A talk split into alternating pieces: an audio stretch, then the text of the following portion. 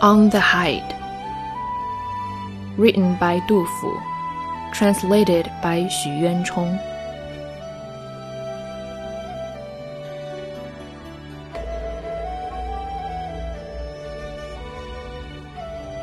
The wind so swift, the sky so wide, apes wail and cry.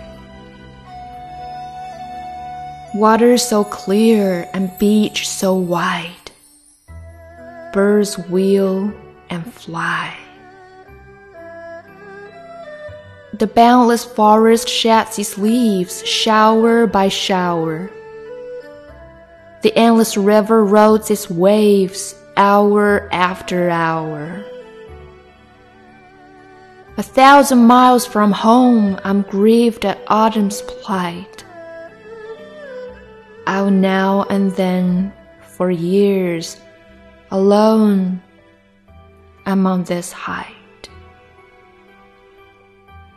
Living in time so hard, at frosted hair I pine.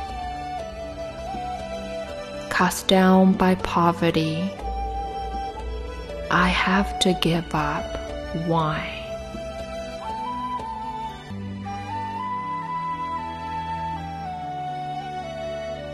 登高，杜甫。